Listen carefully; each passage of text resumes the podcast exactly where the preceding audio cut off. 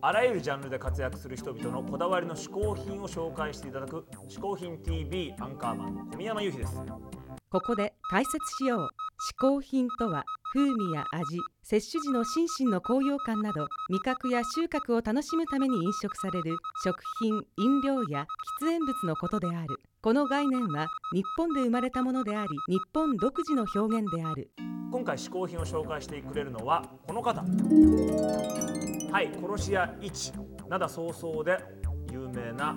大森奈緒さんですさあ大森奈緒さんどんな嗜好品を紹介してくれるんでしょうかえーこんにちは大森なんですえーっと嗜好品 TV ということでまず一品目はこの人形といいますか常レノンなんですけどなんですかねこういうこの人と出会ったのは結構最近でえとある渋谷のデパートの地下に3人ぐらいいたんで1人ぐらい買ってもいいんじゃないかなと思ってですねちなみに今日は、えー撮影し今撮影してる日は世界平和記念日ということでまああえてジョネロンじゃあジョネロンさんから一言お願いします always say you give people a chance. How's the people? なるほどね そうですか世界平和大切ですよね私の一つ目はこのジョン・レノンさんでした晩年の姿でしたということでねジョン・レノンのフィギュアでしたけどもいやジョン・レノンいいですねほんとしかもお前もやっぱジョン・レノン好きか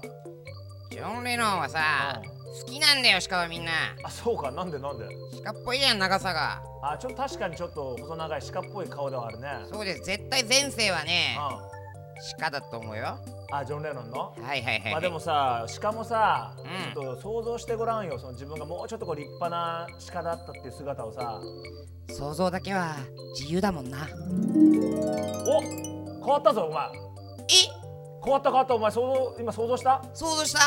すごい立派になってるよ立派に本当になんだこれお前ずいぶん痩せてシャープになってよちょっと見れない自分が悲しいよ。ああそうかお前自分で見自してよ分で見れないのかそうだじゃあよ。ほい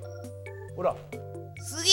およ。前変わったぞ随分これは鹿でいうインパラですよ。お前ほぼこれインパラだなインパラですよ。すごいな随分立夢が叶っ